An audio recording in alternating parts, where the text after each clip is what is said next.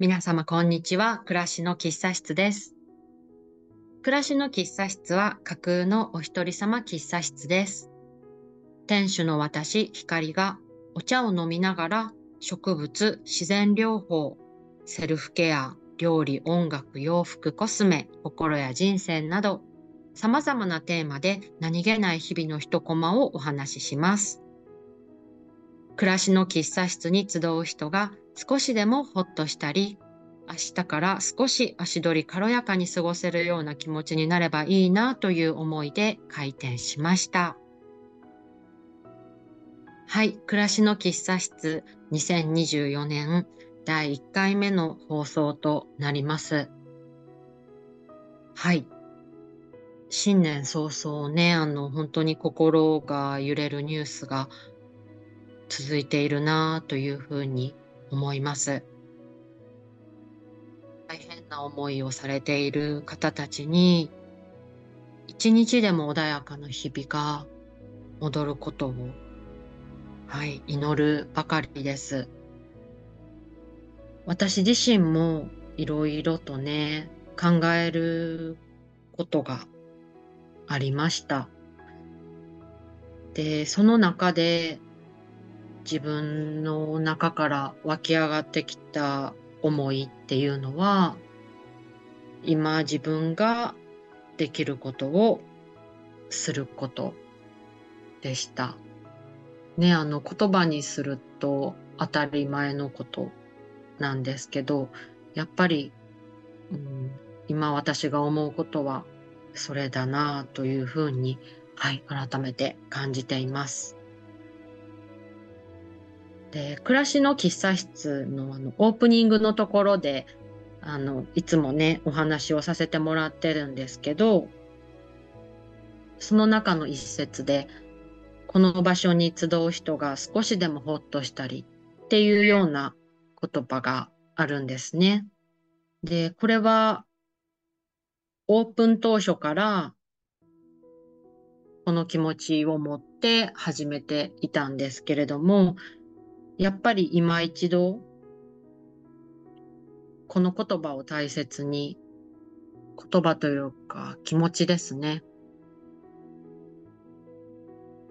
この気持ちを大切にこの場所で自分なりにできることを本当に微力なんですけどやっぱりやっていこうっていうふうに、はい、改めて思いました。2024年もね、はい、皆様どうぞよろしくお願いいたします。はい、では今日の放送の前に、放送の前にというか今日もお便りを紹介させてもらうんですけれども、まず今日の私が飲んでいるお茶の紹介をしたいと思います。今日はお茶と言っときながらお茶ではありません。今私が飲んでいる飲み物はですね、あの、左右にレモン果汁を入れたものとなってます。なんかね、あの、ハーブティーももちろん好きで、ハーブティーやお茶、紅茶、まあコーヒー、はい、いろんな飲み物よく飲むんですけど、なんかやっぱりね、すごく左右が今私の中で落ち着くなと思いながら飲んでます。で、レモン果汁がね、入ることでちょっとすっきりした味わいと言いますか。はい、好きでね、よく入れます。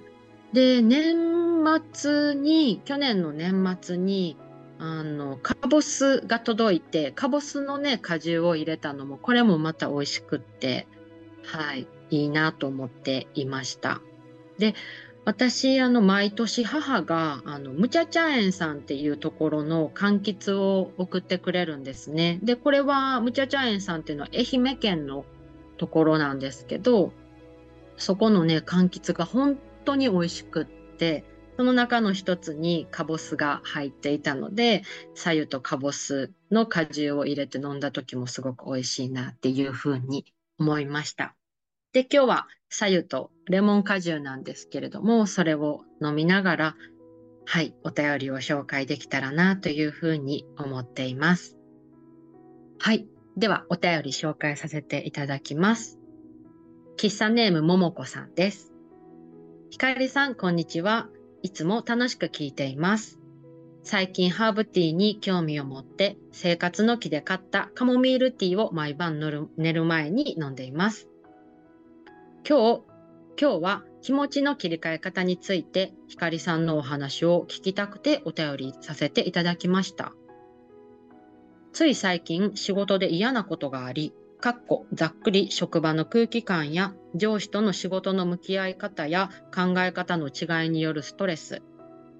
3日目から舌がビリビリするような不思議な感覚や苦味や口が乾く感じがひどく、またほぼ毎日眠れず食欲がほぼなくなり、3日で2キロほど落ちました。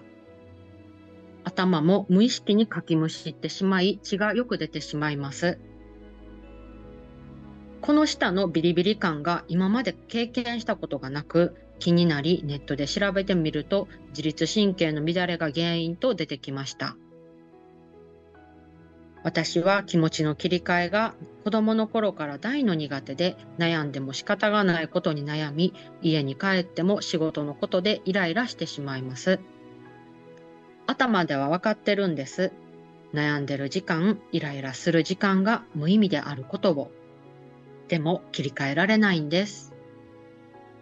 最近ハンカチに好きなアロマを垂らして職場でイライラした時はそれを嗅いでみたり昼休みは必ず外へ散歩するようにして自分なりにいろいろ工夫はしているんですが、点点点。前は光さんのおすすめの朝散歩を毎日していましたが、最近不眠もあり実践できていません。かっこ泣き。また、紙に自分の気持ちを整理してみて書いてみ、整理して書いてみたり、点点点。でも切り替えられず、点点点。ひかりさんはそういう気持ちの切り替えができなくて悩んだ経験はありますか？また、それをどのように克服されましたか？かっこ克服されている場合。また、自律神経の乱れを改善するおすすめな方法があれば教えていただきたいです。はい、ももこさん、お便りありがとうございます。はい、ねちょっと今いろいろお仕事関係のことで体と心が疲れてらっしゃるのかなっていうふうに、はい、思います。で、ちょっとももこさんには事前にお話というか、あの、お返事ね、ちょっとメールでさせてもらったんですけど、まず、ちょっとこのお便りをいただいてから、この場所でお話しさせてもらうまでに、ちょっとタイムラグがあって、もしかすると、ね、あの、ちょっとタイムリーにね、答えられなくって、ちょっと申し訳なかったなっていう気持ちが、はい、ちょっとあります。なので、ちょっとこのお便りをいただいた時と、今この配信をしている時でね、ももこさん自身でもちょっといろいろ、もしかしたら変化があったかもしれませんし、ね、ちょっとその時の気持ちと今聞いてらっしゃる状況が違う場合があるかもしれないんですけれども、ちょっと番組の特性上ね、あのはい、ちょっとご了承いただけたらなというふうに思います。あともう一点は、うん、このね、お便りだけでは、桃子さんのことがわからない部分も多々ね、あるので、私の理解だったりだとか解釈がちょっと違っている可能性もあるのかなというふうに思うんですが、もう、あの、ちょっとその点はラジオの特性上を、あの、ご理解いただいてご容赦ください。で、あの、あとはこのね、今このお悩み、職場のことっていうふうにおっしゃってましたけど、ね、もしかしたらちょっとパワハラとかね、もしモラハラとか、まあちょっとわからないですけど、そういうような場合、もう可能性としてはゼロではないのかなというふうに思いますので、もしかしたら、ちょっと、もうそういう場合はね、そういう自分のケアだったりだとか考え方とかっていうようなことよりも、やっぱり一番はご自身の身を守ることが大切かなというふうに思うので、今から私が言うことが当てはまらない可能性もあるかもしれないんですけど、ちょっとその点もね、あの、ご了承いただけたらなというふうに、はい、思います。はい。なので、ちょっとそのようなあの前提を先にお話をさせていただいた上で、私自身が今回のお便りをいただいて感じたことだったりだとか、私自身のね、経験も踏まえてお話ができたらなというふうに、はい、思っています。で、まず、あの、ももこさん、ちょっと今、体にいろいろなちょっと不調が出ているのかなっていうふうにお見受けしました。で、やっぱりいろいろこうやってちょっと症状が出ている場合は、やっぱり専門家のところにあの相談されるっていうのが大切じゃないかなというか一つのねあの手じゃないかなっていうふうに思いました。であのっていうのもちょっと私の話になってしまうんですが私自身あの自律神経失調症っていうふうに数年前に診断をされて、まあ、人生のお休み期間があったんですね。でただそこに至るまで私自身小さな不調がたくさんあったんですね。で今振り返るとそういう小さな不調に目を向けることなく日々目の前にあるタスクをこなすことだったりだとかそうですね日々生きることにすごく必死だったなっていうふうに思います。なので私の場合だと片頭痛だったりだとかそういう嘔吐、ちょっと気持ち悪かったりとかね。あとは眼性疲労がひどかったりだとかめまいとかね。PMS もひどかったですね。そういうような小さな不調っていうものを結構市販の薬であのそれを飲んでそれで結構私の場合はねた不調が一時的ではあったんですけど改善されたっていうこともあったので結構それでだましだましと言いますかなんとかそれを飲めばあの100%元気じゃないけどなんとか社会生活は送れるみたいなそういうタイプの症状だったので結構それで長年来てしまっていたところがありました。でただある時本当に朝起きようと思った時にめまいとか頭痛とかそういう気持ち悪さみたいないろんな症状がガッと一気に来てしまってちょっとこれは今までの自分の症状とはちょっと違うな何かおかしいなっていうところからあのちょっとお医者さんにかかってでちょっとお休みをするっていうようなことになったので今思うともう少し日々の小さな不調に目を向けていたらあの大きくドカーンと休むみたいなものはなかったのかもしれないなっていうふうにまあもうこれはあの振り返って思うことなのであのねちょっと何とも言えないんですけど今振り返るとそういうふうに思っています。ただやっぱり今そういう今思うのはそういう時期も自分にはあの必要だったんだなっていうふうに思ってます。かといってそれを皆さんがそういうあのドカンとしんどくなっちゃってとかそういうのを経験してくださいとかそういう意味ではもちろんなくって私自身は今の自分がそういう考えに至るまでにはうんすごく辛くてしんどかったけれども私にとっては今それがあるから今日々のそういう不調小さな不調をケアすることの大切さだったりだとかセルフケアが持つあの力っていうものを私は今実感をしています。だからそういう経験もあってやっぱりあの日々のセルフケアって本当にあの大きな力を持ってるんですよみたいなのを青手原の活動であのお伝えさせてもらっています。なのでねあの桃子さんもね、あの今ちょっとどのような状況にいらっしゃるかはわからないんですけどこの体に不調が出てきている時っていうのは何かしら、あの、体が教えてくれていることというか、そういうサインっていうものは、うん、あの、一つ一つね、拾ってあげてもらえたらなっていうふうに、はい、ちょっと思いました。で、あの、桃子さんのメッセージの中にあった悩んでいる時間とかイライラしてる時間がねあの無意味なんです無意味なんじゃないかなっていうふうにおっしゃっていたんですけどちょっとそのことについて私自身考えてみました。でこれもちょっと私の経験になってはしまうんですけど私自身こういう悩んだりだとかイライラしたりだとか悲しんだりとかっていう感情って持ってはいけないっていうふうに長年来たんですね。でも、います、いろいろな経験とか自分自身と向き合って思って出てきた私なりの答えとしては、そういう時間って無駄ではなかったなっていうふうに思うんです。っていうのもそういうそもそも先ほど私がお話ししたネガティブな感情は持ってはいけないっていうふうに私自身長年決めつけてきた部分があってそれをいろいろ紐解いていくとやっぱり幼少期の時の経験だったりだとかあのいろいろな経験が私のそういう考え方を作ってきたなというふうに思っていて、まあ、これは一例なんですけど例えばあのお姉ちゃんだからしっかりしなさいとかもうあの高学年だからあのもうしっかりねあの我慢しなさいとか例えばあとは何だろう、うん、もうね例えば職場とか学校とかだったらもう先輩なんだからとか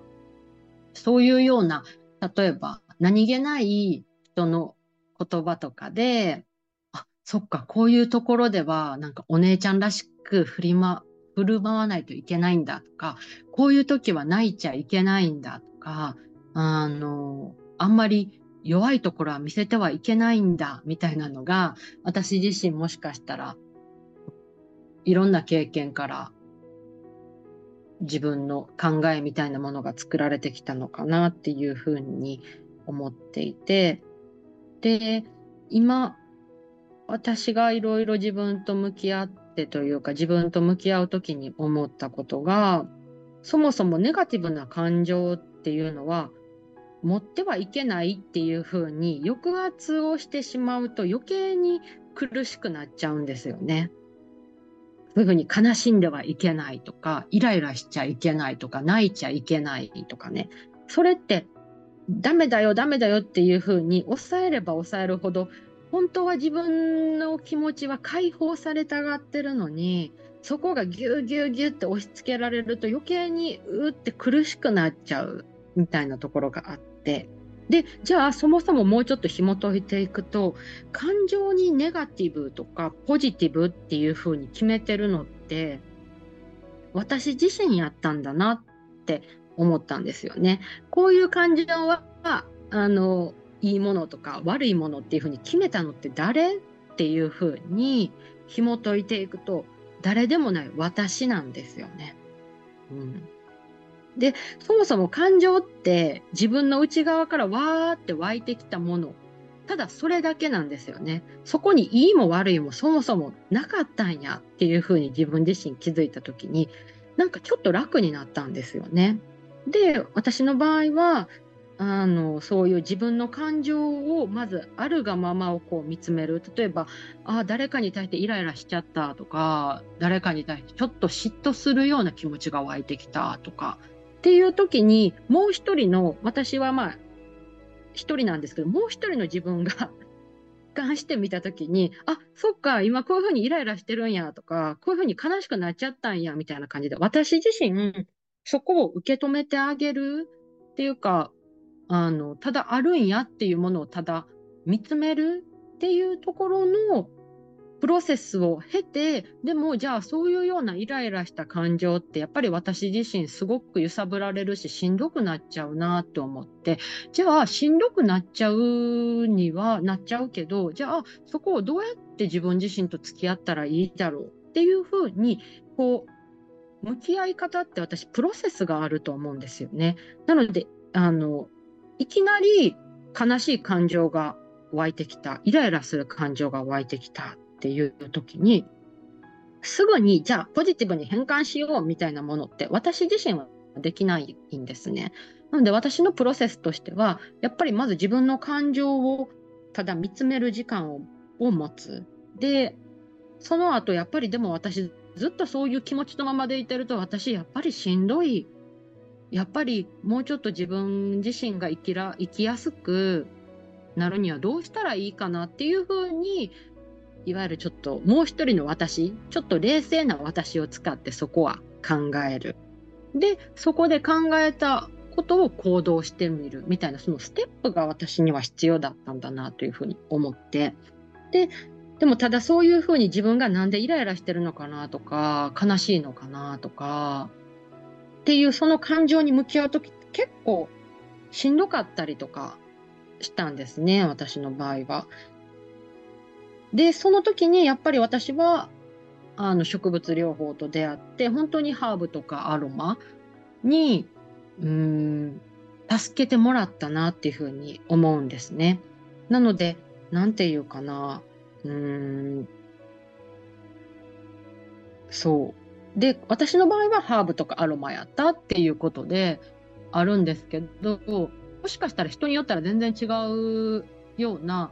ものかもしれないです。例えば音楽だったりだとか、あとはアートとか、あとは運動することとかね、人によってそれは寄り添ってくれるものってそれぞれ違うと思うんですけど、私の場合はやっぱりそういう時にハーブティーを飲んだりとか、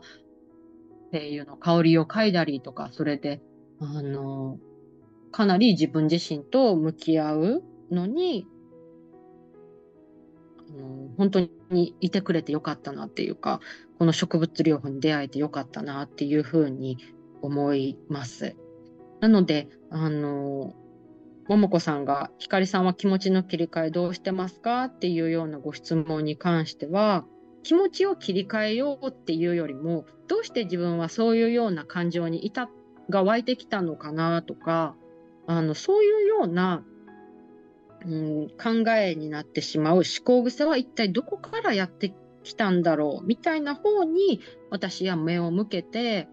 あの幼少期の経験だったりだとか体験みたいなものをいっぱい書き出したりだとかあとはちょっと自分では受け止めきれない時はこう安心できる人に話したりだとかっていうふうにして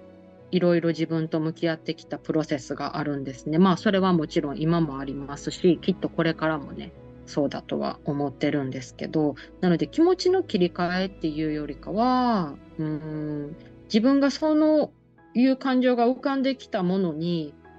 どういうようなことでこういう気持ちが浮かんできたんだろうっていうふうには見つめるようにはしています。で、あとはやっぱり大体の悩みってやっぱり対人関係のことが多いのかなと思うんですね。私の経験なんですけど。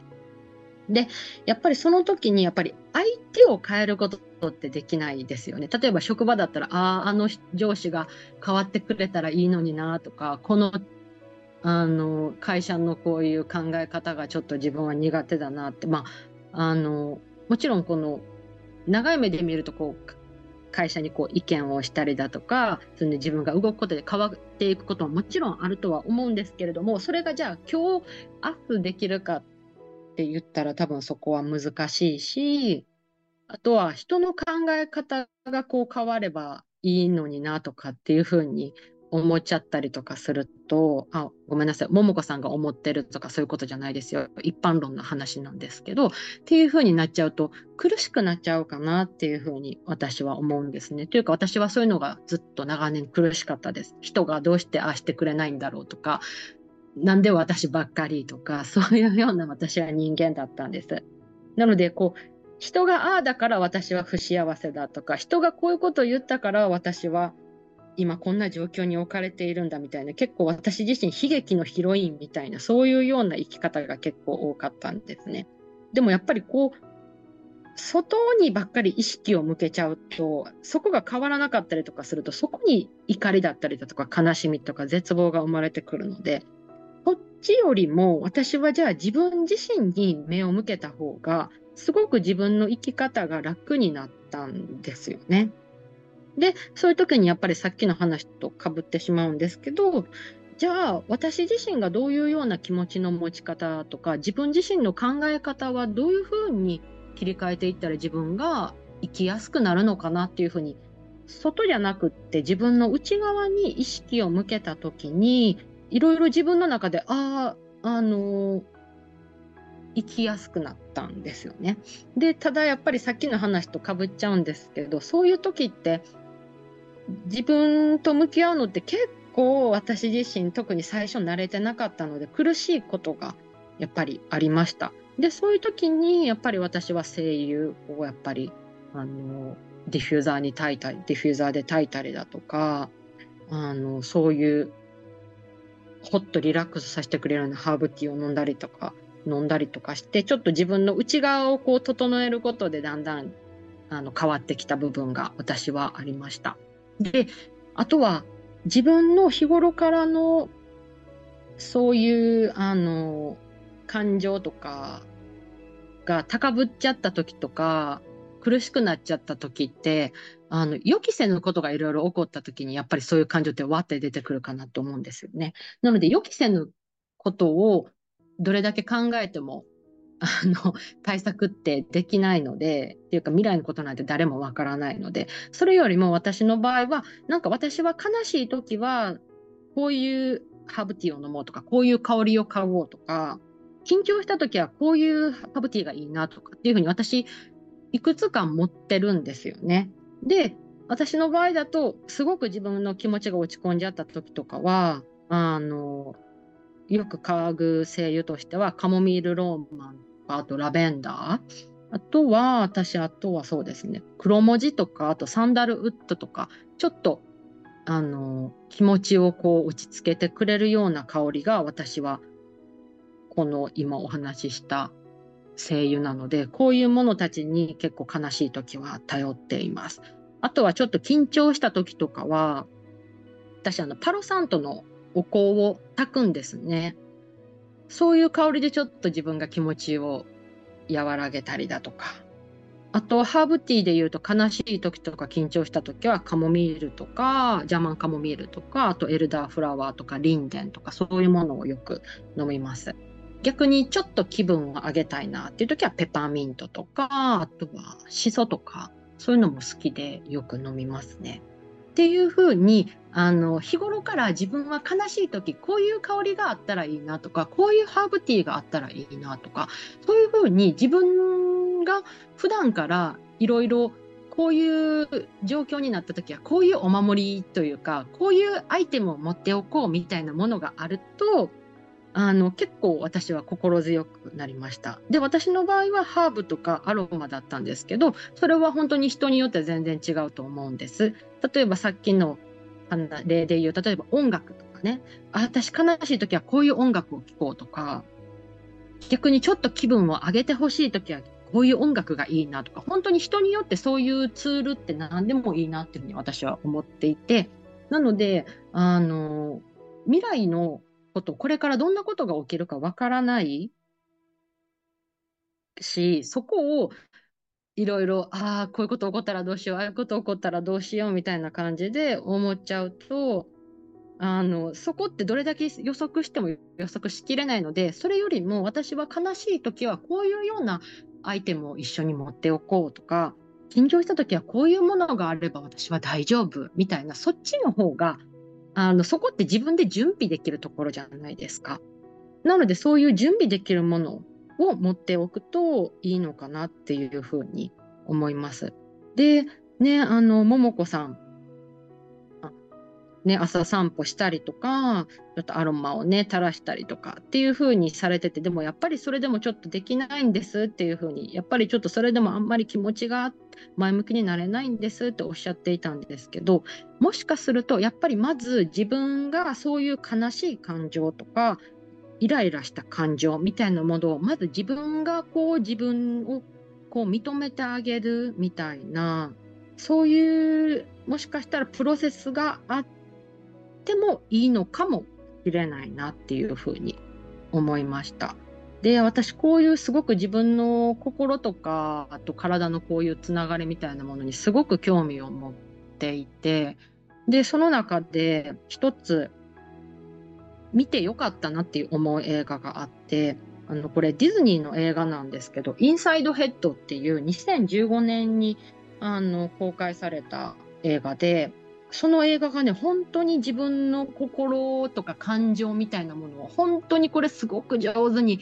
あの表してるなと思ってちょっと簡単にお話だけさせてもらうとあの主人公の女の子ライリーっていう女の子のこの脳の中が舞台となってるんですこの映画。またそれも面白いですよね。で、このライリーちゃんっていう脳の中には、なんか操縦室があるんです、脳の中にね。で、それが、喜びさん、悲しみさん、ビビりさん、ムカムカとか怒りやったかな。っていう、そういう感情が、ライリーちゃんの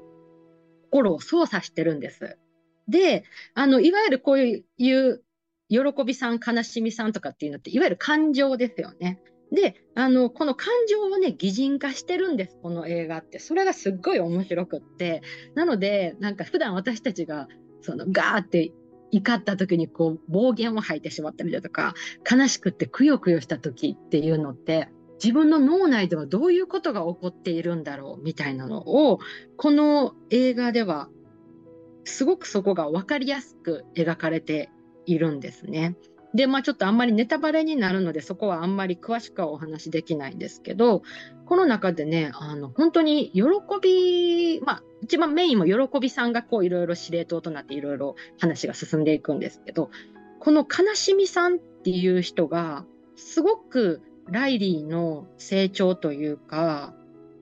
ライリーが自分自身と向き合うのにすごくいい役割をしてくれているんですね。なので、あの、この映画で私が学んだことが、あのやっぱり喜びとかポジティブな感情だけじゃなくって、そういう悲しみから学ぶこととか気づけることって本当にたくさんあるんだなっていうのを、この映画の中で私は学んだんですね。なので、もしよろしければ、このインサイドヘッドっていうあの映画をご覧になってみるのも面白いかもしれません。すごく勉強に私自身なりました。で、もう一つ私自身が読んでよかったなっていう本が、まあいろいろあるんですけど、その中の一つで私は自分の感情と向き合う時にこの本にすごく助けられました。その本は、あの、ちゃんと泣ける子に育てようっていうあの本なんですけど、これ私もですね、おすすめをしてもらって読んだ本なんですけど、これがすごく良かったです。で、これは大河原美さんという方が書いた本で、ちょっと古い本なんですけど、でもね、これ、あの、いわゆる多分子育て本っていうものにカテゴライズされるのかなと思うんですが、私自身、これが、あの、自分自身、さっき言った私自分の感情と向き合うときにもう一人の自分をちょっと置くみたいなことを言ってたんですけど、いわゆる、あの、自分が親代わりじゃないですけど、自分が自分の親代わりみたいな目線で自分を見るみたいな時に、この本を読んだ時にね、すごくいろんなことが腑に落ちました。で、あとはやっぱり自分の親のこととか、自分の幼少期が親、幼少期の時に親が自分にかけてくれた言葉だったりだとか、接し方みたいなものは、すごくね、あの勉強になりました。というか、親の気持ちに思いを馳せることがこの本でできました。なので、いわゆるこれは子育て本みたいなものにはなるのかなと思うんですけど、私みたいに、あの、私は、はい、あの、子供がいないので、あの、そういう本は違うのかなって初め思ったんですけど、この本はね、本当に、あの、自分自身と向き合うのに、すごく良かったなっていうふうに思ってます。なので、もしよろしければ興味がね、もしあればご覧になってみるのもいいかなというふうに思います。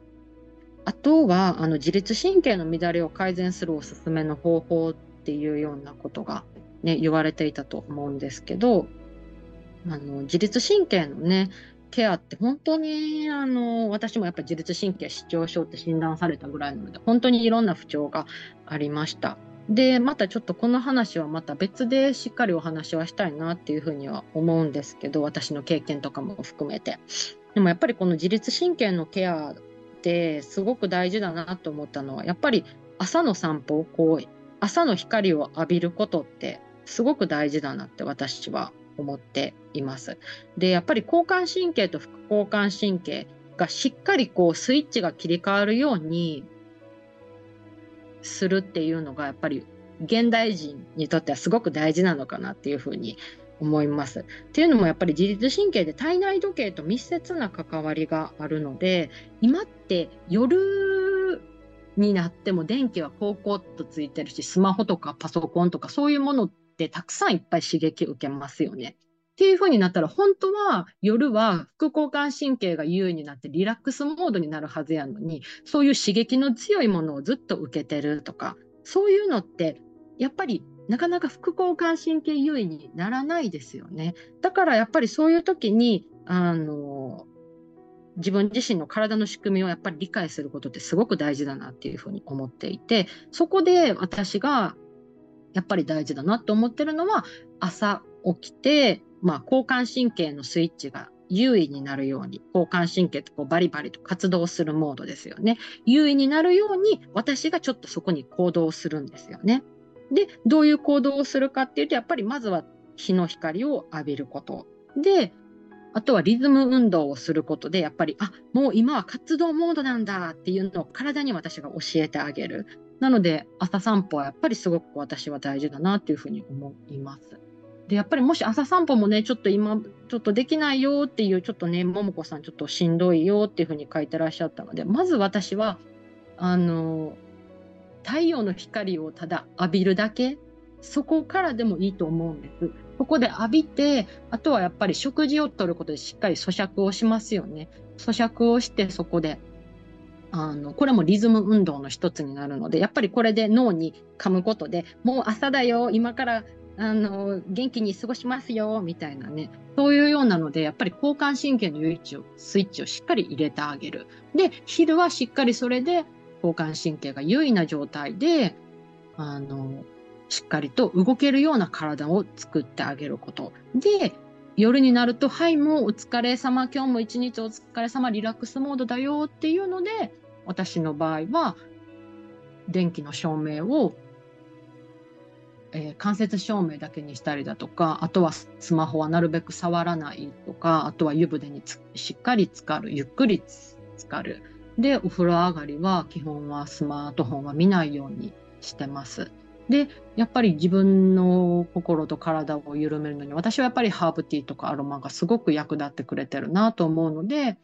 やっぱりリラックスするようなアロマを炊くとか、あとはやっぱり私の場合だとデスクワーククが中心なので首肩こりとかがすごく凝っているのであのヨガだったりだとかオイルマッサージでしっかりと自分の体を緩めてあげるでそういうような儀式というかそういうことをすることであもう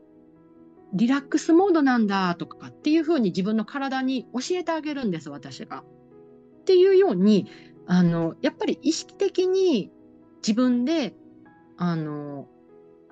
こう体のね、仕組みを理解をして、あの、あ、今は交感神経が優位になるようにどうしたらいいかなっていうような行動を私がしてあげる。で、副交感神経が優位になるように夜はどういう過ごし方をしたらいいだろうっていうふうに先ほどお伝えしたような内容を私はするようにしています。で、やっぱりどうしてもしんどい時とか、やっぱりできない時ってね、やっぱりあるんです。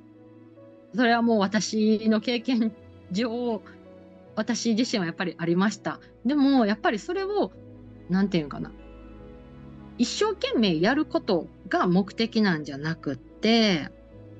いかに私の体が体のフローに沿ってスムーズに仕事ができるようにするにはどうしたらいいかなっっていうふうに私自身が考えて行動するっていうようなところを意識すると自然とあ今はリラックスして湯船に浸かろうとかそうすることで明日の朝も気持ちよく起きれて交感神経が優位になって活動しやすくなるよね。じゃあ活動しやすくなるってことはこの意識レベルの私も気持ちが明るくなったりだとか、なんていうかな、うん、心地よく生きらす生きやすくなるよね。っていうふうに体感が伴ってくると、こういう、なんか、こういう健康なことをせねばとか、こういうふうにしないといけないとかっていうよりも、なんかね、自然と、あ、朝散歩して、ああ、気持ちいいなとか、なんかね、そういう朝の光を浴びると、ああ、あったかいなとか、そういうような本当に些細なことに目を向けると、なんか自然と体が整ってくる。で、体が整ってくると、やっぱり自分の心にも目を向けるようになって、さっき私がお話ししたちょっと映画を見てみようかなとか、本読んでみようかなとか、ちょっと自分と向き合ってみようかなみたいなようなきっかけになるのかなというふうに思っているので、あんまり頭のレベルでこういうような気持ちは持ってはいけない、よし、もっとポジティブに考えようみたいな、そっちで無理やりするのではなく、まずは自分の気持ちいいことをしようみたいな、そういうようなところから自分の体を整えていくと、自然と自分の心に目を向けるようになるのかなっていうふうに思いました。でね、あの、もしかしたらちょっと何回も同じ話になってしまって申し訳ないんですけど、やっぱり桃子さんはね、もしかしたらそのアロマ垂らしたりとか、ちょっと朝散歩あのしてみたりとかって、本当にいろいろ実践されていて、あのやっぱり自分がどうやったら心地よくなるのかな自分がどうやったら元気になれるのかなっていうふうに本当に試行錯誤されているんだなっていうのをこの文面から私は感じたんですね。なのであのそういうできない自分とかそういうセルフケアができない自分を決して私は責めることなく何て言うかなあアロマ正直ね書いてああそんな気持ちよくならなかったなと思ったら私は正直それでもいいというふうに思ってるんです。あそれよりもなんか今は違うことしてた方が自分の心が安らぐなみたいなものにちょっとシフトしてみるとか、なんか朝の散歩もしっかりできなくっても、あ、それでもいいやとか、それよりも、あ、なんかちょっと日の光浴びて、あ、ちょっとだけでも、あ、気持ちいいなって感じられたみたいな、それだけで本当に些細なことでもいいのかなっていうふうに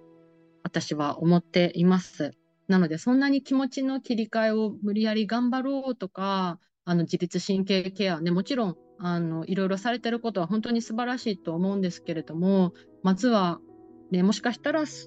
桃子さん本当に休息が必要なのかなっていうふうにもあの、ま、勝手ながらね私は感じました。なので今私がお伝えさせてもらった私自身の経験だったりだとかあとはそういうアロマとかねハーブとかそういうセルフケアの話はまあ私のちょっと経験談でしかないんですけど何かね、一つでも桃子さんが、あ、こういうことやってみようかなとか、まあ私のそういう考え方、感情のそういう、うん、プロセス、自分の心を紐解くプロセスみたいなのも、まあもし興味があればそういうふうに取り入れてみてもいいのかなっていうふうにも思いますし、今はちょっとそういう時期じゃないなって思ったら、あの、それは私は無理やりするものではないと思っているので、桃子さんのペースでされるのが一番じゃないかなっていうふうに思います。で、やっぱりあとは、自分一人で苦しい時っていうのは私はやっぱり専門家の力に、あの、力を頼る、他の人の力を頼る、あの、信頼できる人ね、もちろん。っていうのも私はすごく大事なんじゃないのかなっていうふうに思っています。あのこのお便りを読んで私が一番に思うことは、やっぱり桃子さんが健やかに過ごされることを私はただただ祈るばかりだなっていうふうに、はい、思ってますし、はい、そのような気持ちで今回お話しさせてもらいました。ので、もし何か私の話でヒントになるようなことがあれば嬉しいですし、もしそうじゃなかったらね、ちょっと、はい、ごめんなさい。だ、はい、あの、私は桃子さんがね、あの、日々、健やかに心地よく生活されることっていうのを、はい、この場所からあのお伝えさせてもらえたらなっていうふうに思います。なんかちょっとすごくね、いろいろ話が長くなってしまって、まとまりがなかったんですけれども、あの、改めてこうやってお便りくださってありがとうございました。で、ちょっとこういう体の仕組みの話とか、そういうところに関しては、ちょっとここではいろいろとお伝えがしきれなかったので、ちょっとすいません。そこは私の力不足でもあるんですが、ちょっと何かしらね、またどういう形になるかわからないですけど、まあ、青手浦の活動になるのかもしれないですが、ちょっとその点は私自身もいろいろ考えたいなっていうふうに、はい、思っています。またこの番組でもちょっと機会があれば何かしらできたらなというふうにも、はい、思っています。はい、長々とお話聞いていただいて本当にありがとうございました。はい。それでは今日はこの辺りにしようかなというふうに思います。皆様最後までお聴きいただき本当にありがとうございました。はい。暮らしの喫茶室ではお便りを募集しています。喫茶室でゆるゆる話してみたいことお待ちしてます。ここでおしゃべりしましょう。お便りはインスタグラム、X の DM、Gmail、Google ホームにて受け付けています。ご自身のフィットするものでお送りくださいね。番組の概要欄にそれぞれリンクを貼っておきます。それでは本日はこの辺りで、今日という日が皆さんにとって穏やかな日でありますように。ごきげんよう。